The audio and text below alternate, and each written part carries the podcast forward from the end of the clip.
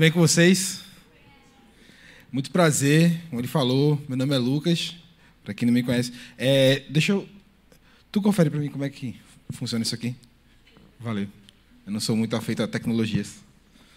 É, então, é, só para tentar resumir, é, Vlad falou que eu e Mirella, minha esposa, que está bem ali, e, a, e nossa filha Mora, que está lá no Mosaic Kids, graças a Deus. Quem é pai sabe. É, a gente tem, né, tem, tem, estado nessa caminhada missionária há três anos já agora. A gente tem envolvimento com a igreja local já há vários anos, mas há três anos Deus tem chamado a gente para focar em, em, missões. E missões sempre foi algo que fez muito parte do nosso coração, é, muito pelo nosso envolvimento com a vida normal. E a gente vê o que a gente vive na igreja e saber que isso tudo que a gente vive aqui dentro é muito especial mas é, às vezes fica só restrito aqui dentro. E a gente sempre teve esse desejo no coração de compartilhar lá fora é, a mensagem salvífica de Jesus. E a gente percebe e a gente precisa começar fazendo essa autocrítica de que a gente sabe que às vezes a igreja é, ela tende a se voltar para a própria agenda interna e se a gente não tomar muito cuidado, não for muito intencional, a gente acaba resolvendo todos os BOs do mundo que tem para resolver dentro da igreja, e são muitos, a gente sabe,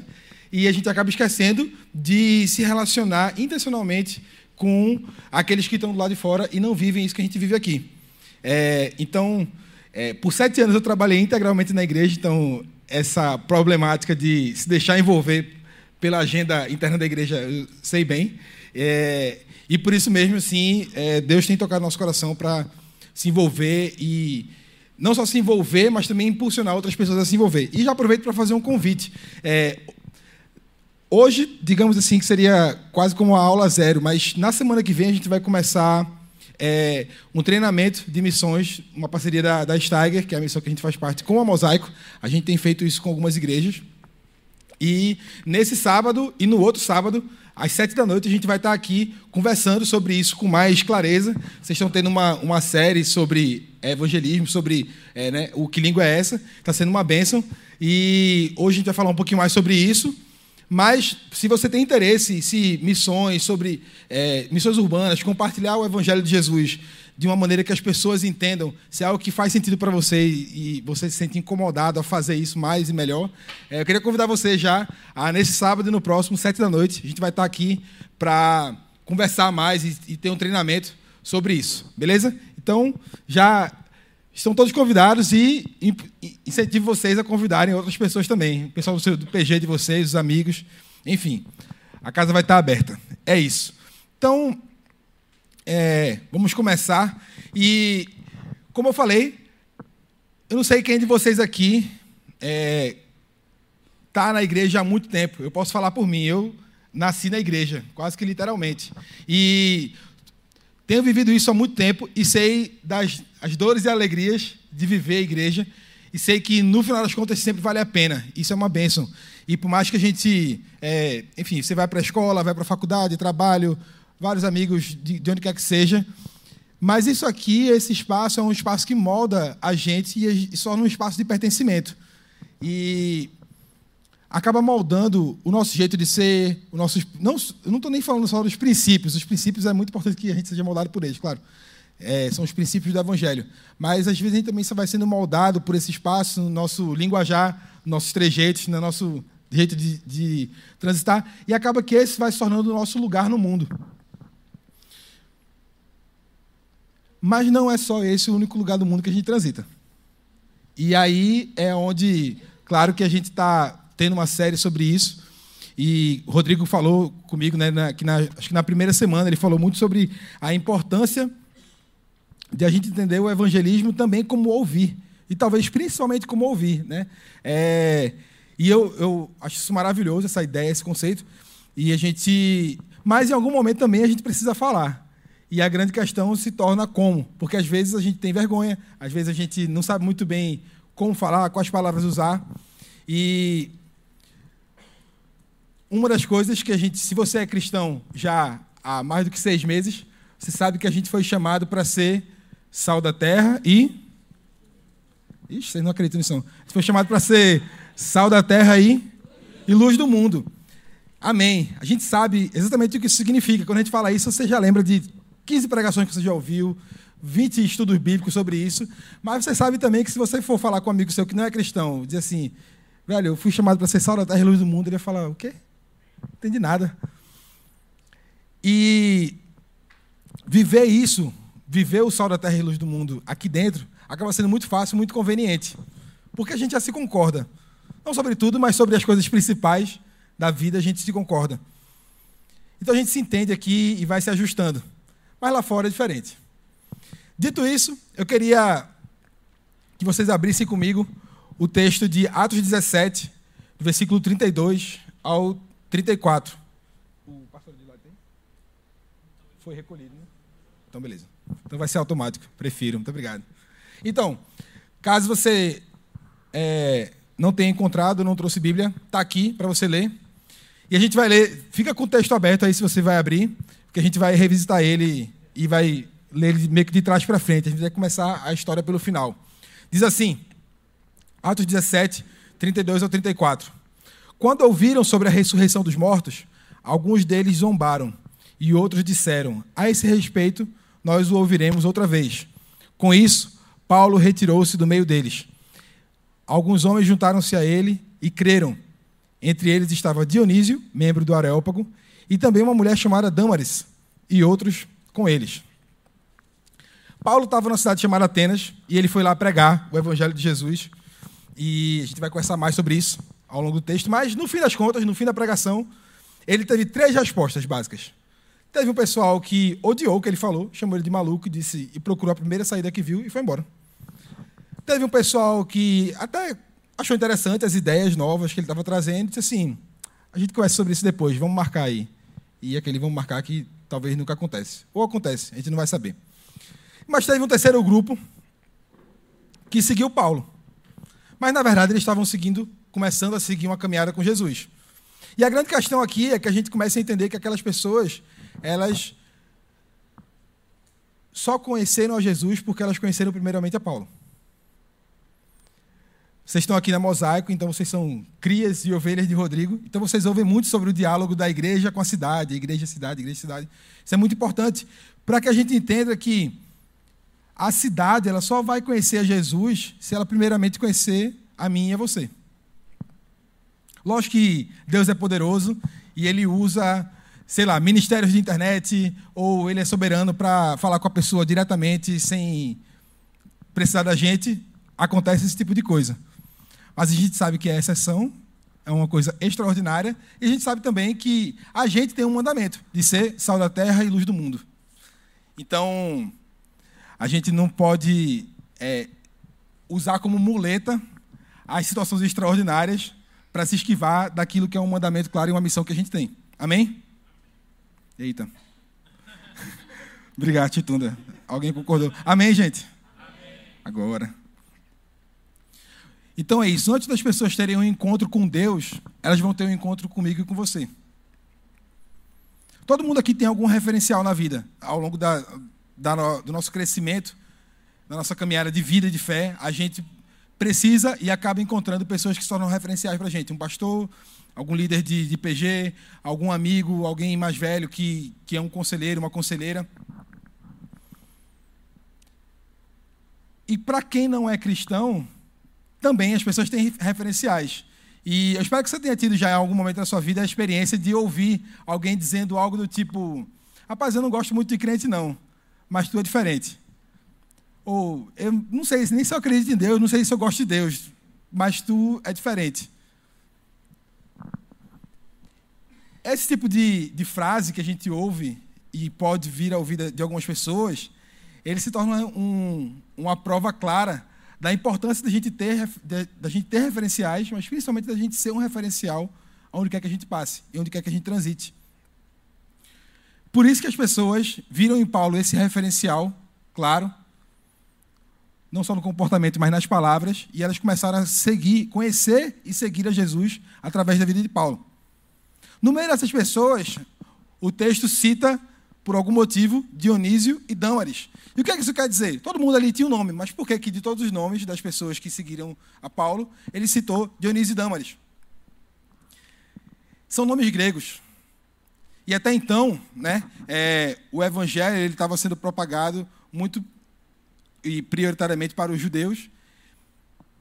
E aí Paulo sente esse chamado, claro, missionário, de espalhar o evangelho para também os gentios, que, todo, que é todo mundo que não é judeu.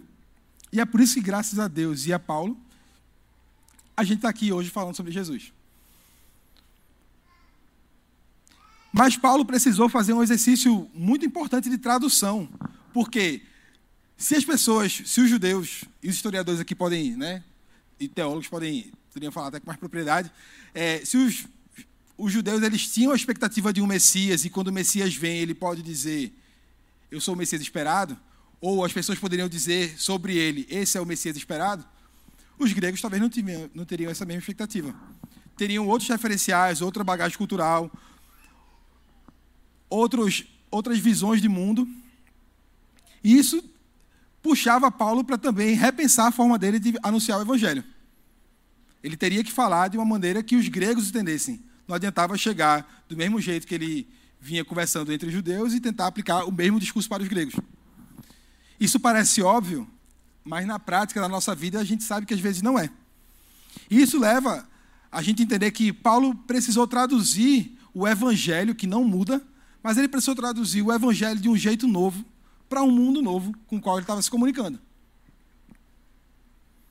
E aí existe também, mais uma vez, é, a importância da gente fazer uma autocrítica, já que a gente é cristão, a gente está envolvido em igreja, alguns há muitos anos já, da gente entender que às vezes a gente tem um, um, um apreço mais pela linguagem ou pelo linguajar do que pela pessoa. A gente tem um apreço, uma adoração mais pela linguagem, os trejeitos de um cristão do que pela pessoa de Jesus de fato. Por que, que eu estou falando isso? A gente vê de fato isso na igreja o tempo inteiro. Às vezes, a gente que é cristão vai falando de um jeito X. Né? Tem um, um, uma cartilhazinha de vocabulário crente que a gente pode falar e a gente pode parecer crente, se comportar e tal. Mas isso às vezes pode se tornar muito facilmente um disfarce. Então a gente pode muito facilmente não ter uma vida de adoração verdadeira a Jesus, mas a gente tem um comportamento que faz parecer tranquilamente. Então é muito importante que a gente entenda, quando a gente fala sobre missão, a importância de lembrar quem é que a gente adora. É a pessoa de Jesus. A gente adora a Deus, Cristo ressuscitado, que transforma a nossa vida. Amém? Isso não tem necessariamente a ver com um linguajar específico ou com trejeitos específicos. Isso tem a ver com uma vida transformada em princípios, uma transformação de natureza. Obviamente, nosso linguajar pode mudar, nossos trejeitos vão mudar, mas eles vão mudar baseados na pessoa de Jesus e não numa vivência social específica. Por que, eu estou falando isso? Porque é muito fácil a gente se confundir. Eu lembro quando era criança, tinha um amigo meu, que também se chamava Lucas, como boa parte das crianças dos anos 80, 90. E aí ele foi dormir lá em casa de um sábado para o domingo, e a gente foi no domingo de manhã lá para a igreja. E aí no domingo de manhã lá na igreja, estava no louvor, o que, é que a gente faz no louvor? A gente fecha os olhos, levanta a mão, fica assim, né? Assim, eu, tá. E aí ele viu todo mundo de mão levantada, ele não era crente, ele prontamente levantou a mão também e ficou assim. E aí eu fui reclamar com ele, falei, velho, abaixa a mão, tu não sabe o que tu está fazendo. Ele, mas como assim, está todo mundo de mão levantada? Eu falei, sim, mas Tu não sabe por que, que tu está levantando a mão. Eu acho que eu também não sabia por que, que, por que, que eu tinha que levantar a mão. Talvez eu não saiba até hoje. Mas, mas enfim, eu briguei com ele lá porque ele estava fazendo um negócio sem entender, ele estava só seguindo um, um padrão social ali que estava rolando. Mas sem entender a adoração à pessoa de Jesus. E às vezes a gente mesmo tendo muito tempo de igreja, a gente pode cair no mesmo erro. Só seguir um certo comportamento sem entender claramente, em princípios, o que, que a gente está fazendo. Então Deus chama a gente, a mim e a você, para a gente comunicar o Evangelho de Jesus de maneira clara e traduzir o Evangelho de Jesus para os Dionísios e as Dâmares da nossa época, do nosso contexto, da nossa convivência. Eles vão entender a Jesus. Se eles vão aceitar ou não é uma outra questão. Mas eles vão poder ouvir a mensagem clara. Desde que a gente esteja lá, se fazendo presente, e a gente se dê o trabalho de traduzir o Evangelho de Jesus de uma linguagem que as pessoas entendam. Amém? Então, seguindo de frente no texto, diz assim, na verdade, seguindo para trás, né? Agora a gente vai ler o versículo 16. Enquanto. Eita, não passei o 16, né? Tá bom. Então, mas é rápido. Versículo 16. Achou. Enquanto esperava por eles em Atenas, Paulo ficou profundamente indignado ao ver que a cidade estava cheia de ídolos. E um pouco de contexto aqui para vocês. É, Paulo estava na cidade de Atenas, obviamente, e Atenas é a deusa grega da sabedoria e das artes. Então, era uma cidade realmente muito grande e uma cidade onde as pessoas gostavam muito realmente de discutir ideias e, e né, buscar essa sabedoria, trocar ideias, discutir conceitos e de arte também. E ele ficou profundamente indignado com a adoração a deuses mortos, deuses falsos. E aos ídolos, né? E vale aqui um parênteses da gente entender a nossa atualidade, né? É, o cristianismo, não sei em outros países, mas aqui no Brasil ele tem quase que sido alçado é, a uma posição de é, extremistas religiosos que falam sobre amor, mas são muito odiosos. É muito triste a gente poder perceber isso, que a gente conhece a mensagem de Jesus e sabe quem Jesus é, a humildade, o amor, que levou Jesus à cruz. E perceber que, por comportamento de X ou Y, ou diversas outras discussões que vão se confundindo ali com o Evangelho, o senso comum está enxergando a gente como pessoas odiosas. Mas ainda assim, Paulo ficou profundamente indignado. E eu acho que essa indignação é correta. Porque se a gente crê que Deus é Deus e Jesus é Deus e a salvação está nele, a gente deveria ficar indignado ao ver as pessoas adorando qualquer outro ídolo que não seja Deus. Isso vale para qualquer outra coisa, inclusive para a própria igreja inclusive para a política que está chegando aí. A grande questão é que essa indignação de Paulo, ela não se tornou um discurso de ódio. E a gente vai ver mais para frente como é que ele, como é que ele transformou e comunicou essa indignação dele. Então, é um parêntese aqui de contexto, né, já que a gente está em Recife, Brasil 2022, é muito importante que a gente se indigne com os ídolos que cegam a gente de enxergar a Jesus. Mas é tão importante quanto ou mais que a gente também saiba comunicar essa indignação com amor, com humildade, com empatia, para que as pessoas enxerguem Jesus na nossa fala e nossas atitudes e não simplesmente um discurso de ódio. Amém? Seguindo em frente no versículo 17, ele diz assim: Por isso discutia na sinagoga com os judeus e com gregos tementes a Deus, ou seja, ele começou lá em Atenas falando com quem já era os seus pares, né? Os judeus e, e gregos que já eram tementes a Deus na sinagoga. E depois ele estava ali na praça principal todos os dias com aqueles que por ali se encontravam.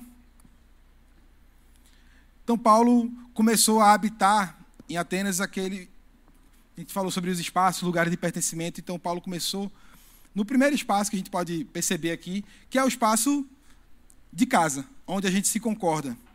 Então ele começou na sinagoga com os judeus, com, com pessoas tementes a Deus, gregos tementes a Deus, e começou ali a discutir com eles. O que a gente vive aqui é muito maravilhoso. Não à toa a gente chama a igreja de casa, de lar. Mas tudo que é bom também, às vezes, tem um efeito colateral, porque a gente é imperfeito e acontece. Um efeito colateral, às vezes, da nossa vivência de igreja é que, se a gente não tomar cuidado e não for muito intencional na nossa vivência aqui, a gente pode correr o sério risco de só se acomodar com essa vivência, com quem já se concorda, e esquecer de deixar aquela porta aberta para outras pessoas.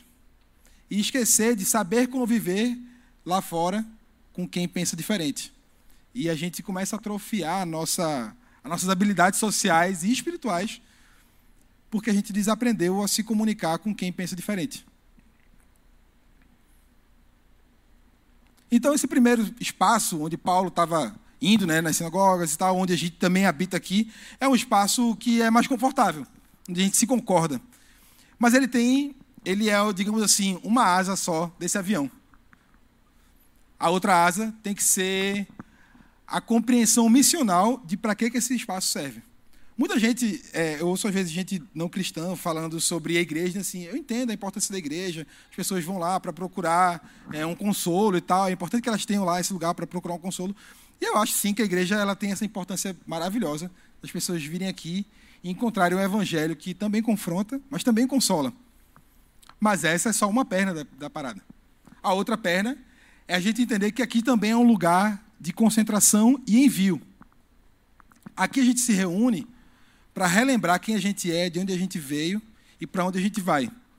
Uma vez que a gente entende isso, a gente sai por aquela porta e vai viver a vida de forma que a gente seja, de fato, sal da terra e luz do mundo.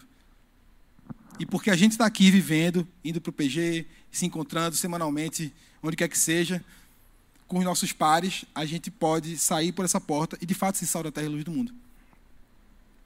Mas a igreja, ela não pode ser só um lar para quem já se concorda. O nosso lar, no fim das contas, ele é no céu. Nem é aqui. Então é muito importante que a gente entenda que esse lugar, ele precisa estar com a porta aberta e a mesa posta. E hoje de manhã foi massa dizer isso, porque. Ah, hoje também tem cedo. Mas hoje de manhã eu estava com café da manhã, literalmente aqui. Mas hoje tem cedo também vale, vale demais. Esse lugar precisa estar com a porta aberta e a mesa posta. Para quem não tem um lar, poder entrar aqui e enxergar um lar. Esse lugar precisa ter quem se concorda, mas quem se concorda aqui precisa estar afinado o suficiente para receber quem discorda. E quem discorda poder entrar aqui e mesmo sem entender tudo, mesmo sem concordar com tudo, poder se sentir à vontade, se sentir bem aqui. Isso é um testemunho claro de quem Deus é e o que Ele espera de nós. Amém? Então é muito importante que a gente entenda que a igreja, finalmente, ela não é para nós. Nós somos a igreja para o mundo. E aí vem o segundo espaço, que é qualquer outro espaço que não é esse primeiro espaço. E aí cada um aqui tem o seu, ou os seus, né? É, casa, faculdade, trabalho, a galera da escola está no Mosaic Kids. Mas o, pessoal do prédio, da vizinhança, enfim, os grupos de WhatsApp, qualquer outro lugar que não é esse lugar onde a gente é fortalecido na fé, é esse segundo espaço onde a gente precisa ser relevante. A questão desse, de habitar esses outros espaços é que a gente precisa aprender a ser relevante. Para que assim a gente possa demonstrar quem Deus é.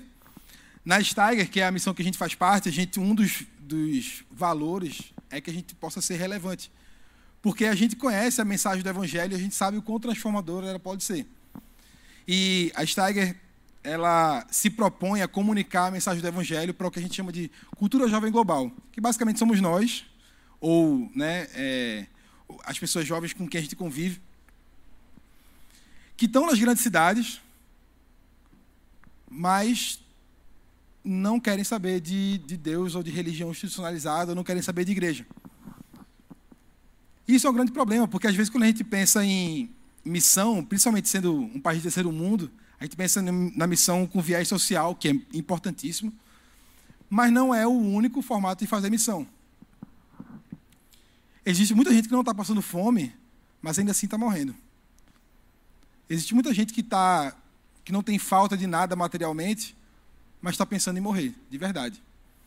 A gente estava na Alemanha agora, e numa das saídas de evangelismo lá, uma amiga nossa, que é brasileira, estava lá com a gente.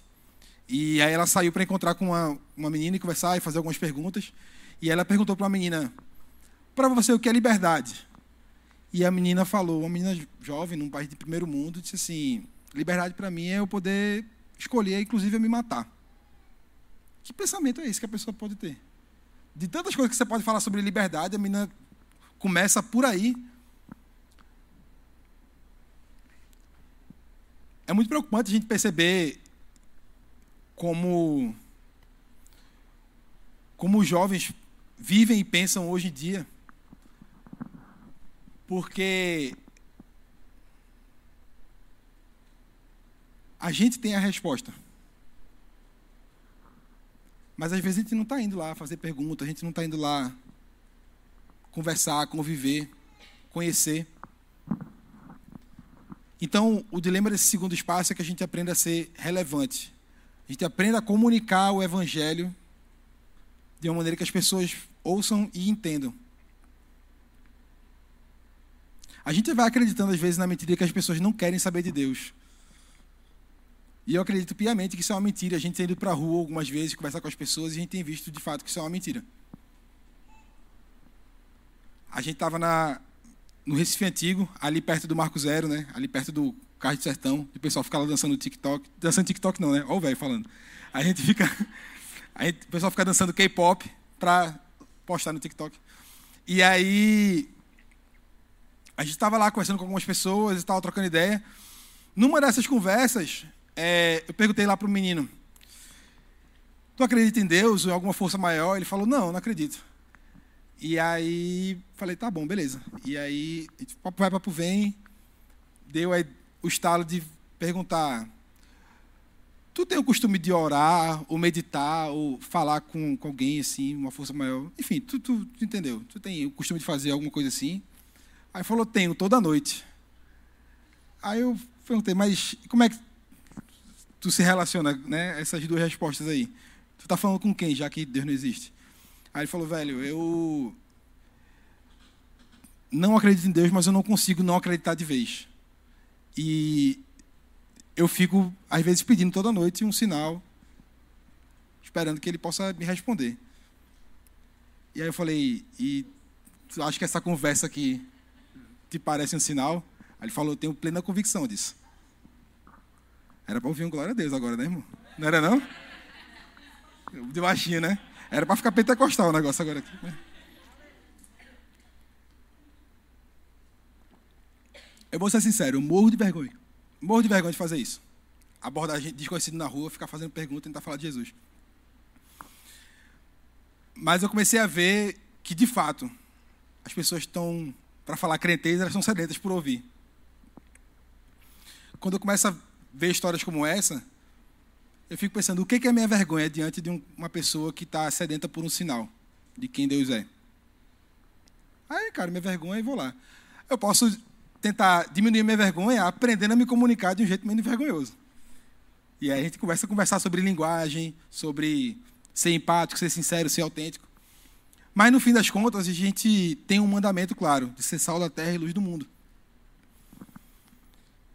E é importantíssimo que a gente deixe o nosso ego, a nossa vergonha de lado e aprenda a aprenda a se comunicar e de fato se comunique.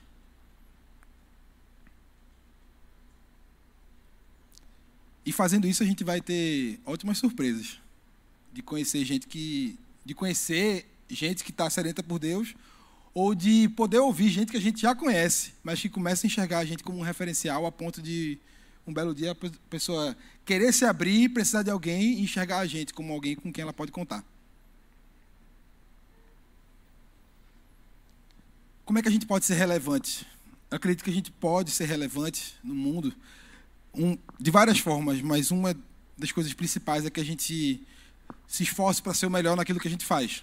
Se a gente é músico, que a gente seja os melhores músicos que a gente puder.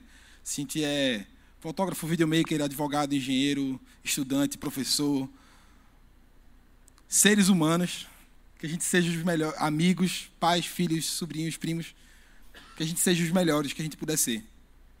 De um jeito que as pessoas vão poder contar com a gente, vão enxergar na gente um bom referencial de bons profissionais, de bons parentes, de bons amigos, de bons seres humanos. Eventualmente, esse referencial, numa conversa, a gente vai poder ouvir a pergunta: Tu é muito bom em ser isso que você é. O que, é que te inspira? Porque, como é que tu chegou assim? E a gente vai poder dizer: Eu estava esperando tu fazer essa pergunta. Senta aí que eu vou te contar. De onde vem minha motivação? por que, que eu me dedico tanto em ser bom no que eu faço. E quando eu falo ser bom, queria só fazer um parênteses, nem estava programado. A gente confunde muitas vezes é, os termos bom e excelente, né? Às vezes a cultura empresarial vai instigando a gente a fazer sempre mais e melhor. E aí parece que o, o bom se tornou quase que um, um adjetivo para ruim, né? Se não ficou legal, aí você fala, não, ficou bom. Aí você é o apelido simpático para o que ficou ruim. Porque se ficou bom mesmo, você vai dizer, meu irmão, ficou incrível, excelente e tal. Mas a gente vai vendo na Bíblia, principalmente em Gênesis 1, como bom e excelente, na verdade, não está numa escala hierárquica, né? Tipo, tem o bom e depois tem o excelente. São coisas diferentes. Porque Deus criou o mundo e ele viu que era bom. Tu percebeu a frase que eu acabei de falar? Deus criou o mundo. Isso, na nossa concepção, isso é muito mais do que bom. Isso é inacreditável, incrível. A gente pode pegar o dicionário e falar qualquer adjetivo aqui e não vai ser o suficiente. Mas a Bíblia escolheu bom. Por quê? Excelência naquilo que a gente faz tem a ver com qualidade do trabalho. Mas bondade tem a ver com a essência. Deus criou o mundo e viu que era bom porque ele cria a partir de quem ele é. Um Deus bom cria algo bom. Que por coincidência também era excelente, porque Deus é perfeito. Então, quando a gente fala sobre ser o melhor, se puder ser em qualidade, massa, e ser um trabalho, fazer algo excelente, que bom. Mas o principal é que a gente faça algo que seja bom e que a gente seja pessoas boas que revelam a essência do Deus que nos criou. Amém? E aí chega no terceiro espaço, que é quando Paulo é chamado para falar no Areópago. Então Paulo estava lá, percebeu, ficou indignado com os ídolos, começou a conversar entre os pares, começou a conversar entre uma galera que discordava. E aí isso foi gerando uma questão lá e ele foi chamado para falar lá no Areópago. Eu não passei aqui, mas deixa eu ler rapidamente no versículo 19 a 23, diz assim: Então o levaram para uma reunião do Areópago, onde lhe perguntaram, olha, perguntaram para Paulo, né? Podemos saber que novo ensino é esse que você está anunciando? Você está trazendo umas ideias estranhas e a gente quer saber o que elas significam. E aí no versículo 23, Paulo diz assim: Pois andando pela cidade, observei cuidadosamente, olha a indignação aí, como, como é que ela se traduz. Pois andando pela cidade, observei cuidadosamente seus objetos de culto e encontrei até um altar com esta inscrição: Ao Deus desconhecido. Ora, o que vocês adoram, apesar de não conhecerem, eu lhes anuncio. Paulo se deu um trabalho muito grande de observar a cidade, o texto de Atos 17, caso você não esteja, é, não esteja sabendo, ele é um, um, grande tutorial de missão urbana. Então, se você quiser se debruçar lá e né, entender melhor sobre isso, é um ótimo começo bíblico sobre como a gente pode ser relevante na cultura. E aí Paulo aqui, ele percebeu como é que a cidade era, como é que ela se comportava, que, que eles gostavam, quais eram os ídolos, que que, como é que a cidade funcionava. E ele se deu o trabalho de falar a partir do que as pessoas já conheciam, dos signos comuns da cidade. Então ele olhou e falou: Pessoal, percebi que vocês têm uma coisa que é muito importante, que vocês dão muito valor, que é um altar. Tem vários altares, mas um específico é para um Deus desconhecido. Tu acredita que foi sobre ele que eu vim falar? E aí ele começa a explicar. Esse texto de Deus desconhecido sempre me, me, me mexeu muito, assim, né? Porque eu ficava pensando assim, será que Paulo foi muito sagaz de ver um Deus desconhecido e falar assim, já que não tem nome, eu boto ali o um nome e vamos em frente. Já está adorando, agora é só botar o nome, contar, complementar a história e vamos em frente. Ou, é, sei lá, ele recebeu uma revelação específica, não sei. Mas uma coisa que eu comecei a pensar era que Quais seriam os deuses desconhecidos de hoje? Se a gente olhar para a nossa cidade, para o nosso país, para o mundo hoje, e ver os altares, os ídolos que as pessoas estão adorando. E o ídolo é algo que é, para a gente que é crente, é aquilo que é mais importante do que Deus. Por que, que as pessoas estão adorando ou buscando, ou tipo assim, largando tudo para buscar aquilo? E a gente, mesmo sem saber qual o nome direito que elas estão dando, e a gente sabe que o que elas estão procurando, elas podem encontrar em Deus. Muito confusa a minha pergunta, né? Mas nessa minha reflexão, eu comecei a pensar que as pessoas têm buscado muito hoje em dia e talvez adorado conceitos como o amor, ou a felicidade e a liberdade. As pessoas nunca falaram tanto, nunca buscaram tanto a sua felicidade, a satisfação, mas a gente também nunca viu tanta gente deprimida. Nunca, nunca se falou tanto, nunca se brigou tanto por liberdade. E nunca se viu tanta gente ansiosa. Talvez sem saber o que fazer com a liberdade que tem. As pessoas brigam muito e né, fazem passeatas e, e que for preciso em nome do amor, porque elas estão buscando a liberdade de poder amar quem quiser, como quiser. Mas parece que na busca pelo amor está se confundindo com os desejos e paixões. Na hora que o desejo acaba, a paixão esfria, e o amor precisa ser amor, não tem mais amor. Então está tudo meio confuso. Mas as pessoas estão buscando coisas muito válidas, importantes, e que a gente sabe que se pode encontrar em Deus.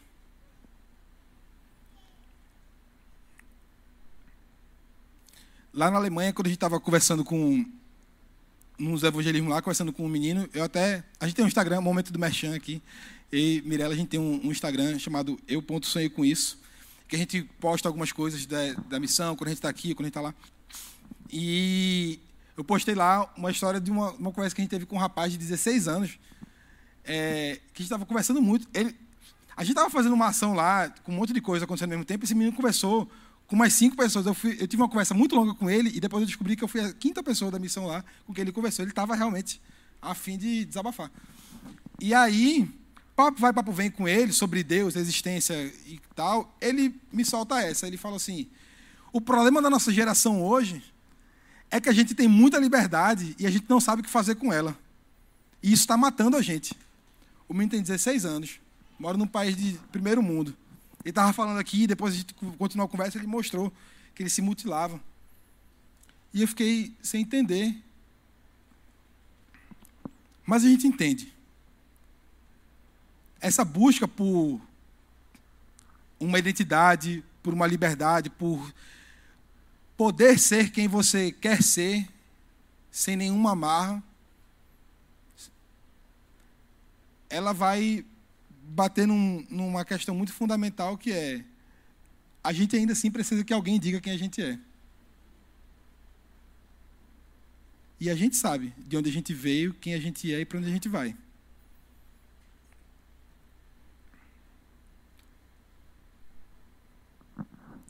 Então é por isso que a gente fala sobre falar.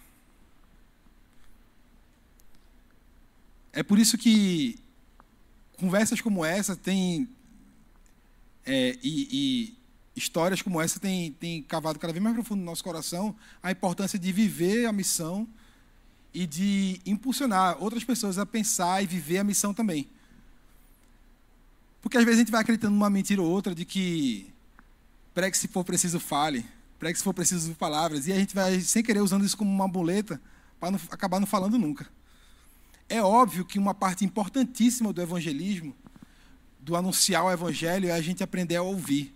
É a gente aprender a se importar com as pessoas e a gente aprender a fazer as perguntas certas para as pessoas poderem se abrir.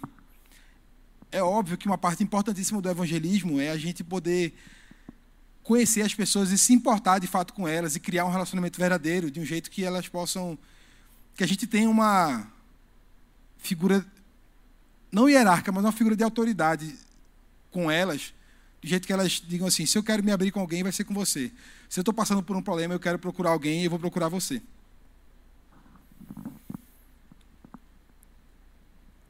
É óbvio que a gente precisa ter esse tempo de relacionamento e ouvir, dar tempo ao tempo mas é muito importante que a gente aprenda também e seja encorajado a falar.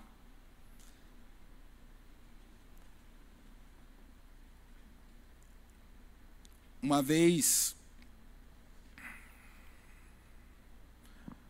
É, quando eu e Mirella a gente voltou da escola da, dessa missão em 2019, a gente já voltou assim, então é isso que a gente vai fazer mesmo, esse vai ser o nosso foco a partir de agora, beleza?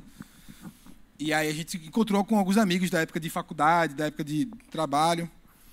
E aí, aquele por acaso que a gente começa a perceber que não é tão por acaso assim, e eles não são cristãos, tal, não eram cristãos. E aí a gente começou a conversar com eles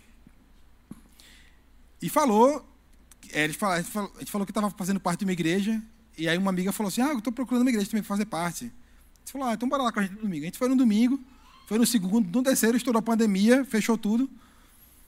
E ela estava começando a gostar de ir, assim, tal. E tinha um outro amigo também, em paralelo, que também estava nesse mesmo processo, na mesma época. E aí, quando fechou tudo, Mirella teve a ideia de dizer assim, bom, é, vamos fazer um estudo bíblico com eles, então. E uma das coisas que a Stagger faz é um estudo bíblico para pessoas não religiosas.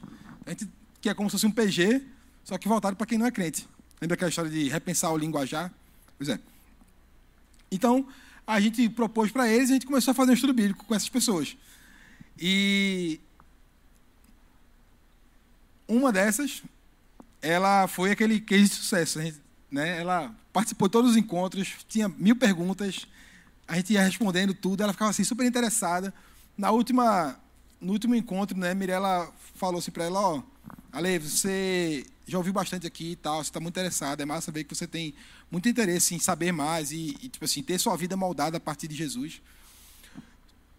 A gente acha que está na hora de você tomar uma decisão pontual. Você quer aceitar Jesus como seu Salvador? Ela falou, quero. A gente ficou se tremendo todinho na hora, assim, porque a gente se sentiu tipo a tenente da CIA, né? Ficou oferecendo cartão pro povo e ninguém aceita. Só que nesse dia ela aceitou. Ficou assim, e agora? Faz o quê? Meu Deus, cadê o protocolo? Procura aí. O que, que se faz quando a pessoa diz sim? E aí a gente orou lá junto. Começou, quando voltou né, a ter os encontros presenciais na igreja, ela começou a ir para a igreja, se batizou. Está na caminhada de fé dela, tem seus altos e baixos.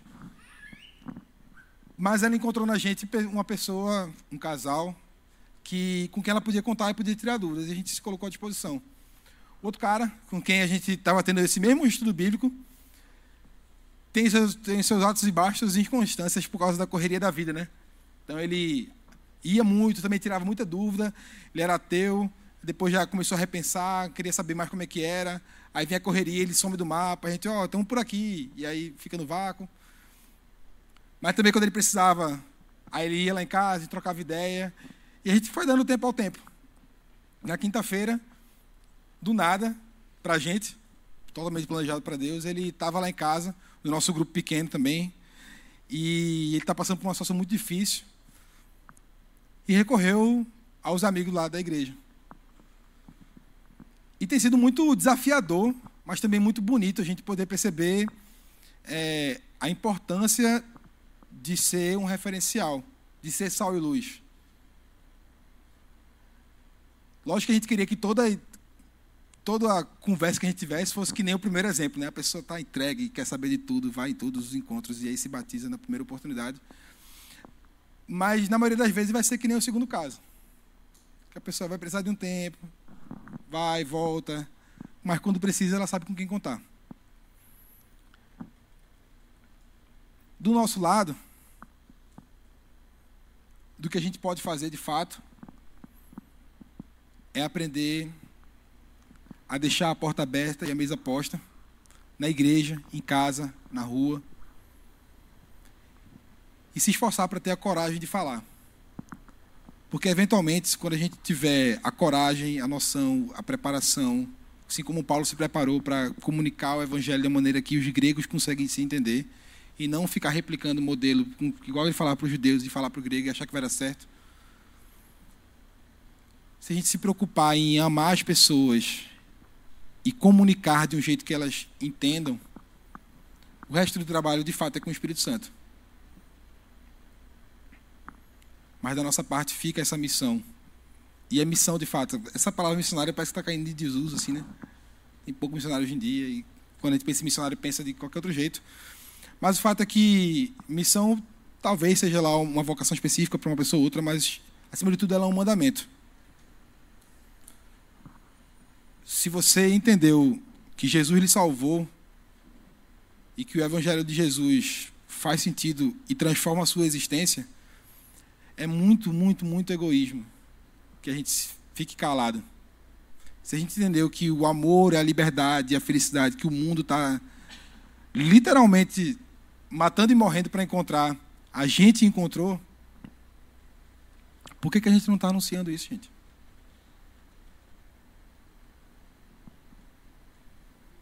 Então eu queria fazer esse convite de verdade, para que a gente repensasse o nosso coração, a nossa rotina, as nossas palavras, as nossas amizades. E a gente repensasse o nosso papel na sociedade e no mundo. E entendesse que, acima de tudo, ou antes de mais nada, a gente é sim missionário. Amém? É isso. Então eu queria que a gente tivesse um tempo de oração.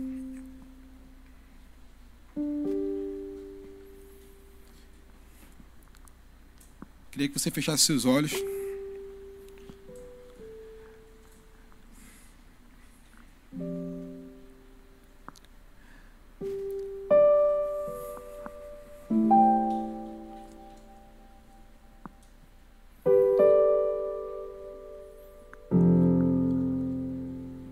Eu queria que você orasse. Pedir a Deus que lhe, lhe desse sabedoria e amor. Queria pedir que você, você mesmo orasse e pedisse a Deus que Ele desse para você um olhar sobre o mundo. Ele desse para você a habilidade de enxergar o mundo como Ele enxerga.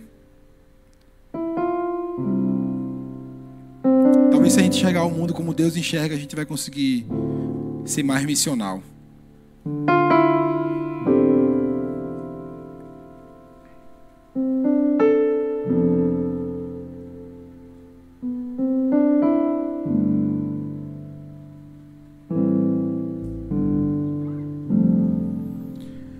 Deus, eu quero te pedir perdão, Senhor, pelos nossos pecados, pelas nossas falhas. Eu quero te pedir, Senhor, perdão pelas oportunidades que a gente perde de falar do teu amor, de se comunicar. Porque a gente tem medo de algum julgamento, tem medo de algum preconceito.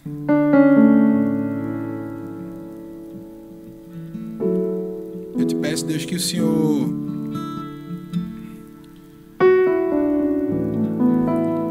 transforme nosso coração, Pai. Nos ajude a enxergar o mundo, Senhor, como o Senhor enxerga. Com os olhos de amor, com olhos de misericórdia, com olhos de sacrifício.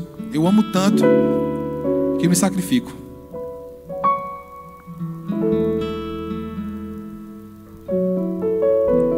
Eu te peço, Pai, que a gente possa, o Senhor nos dê a graça de enxergar e ver os frutos disso.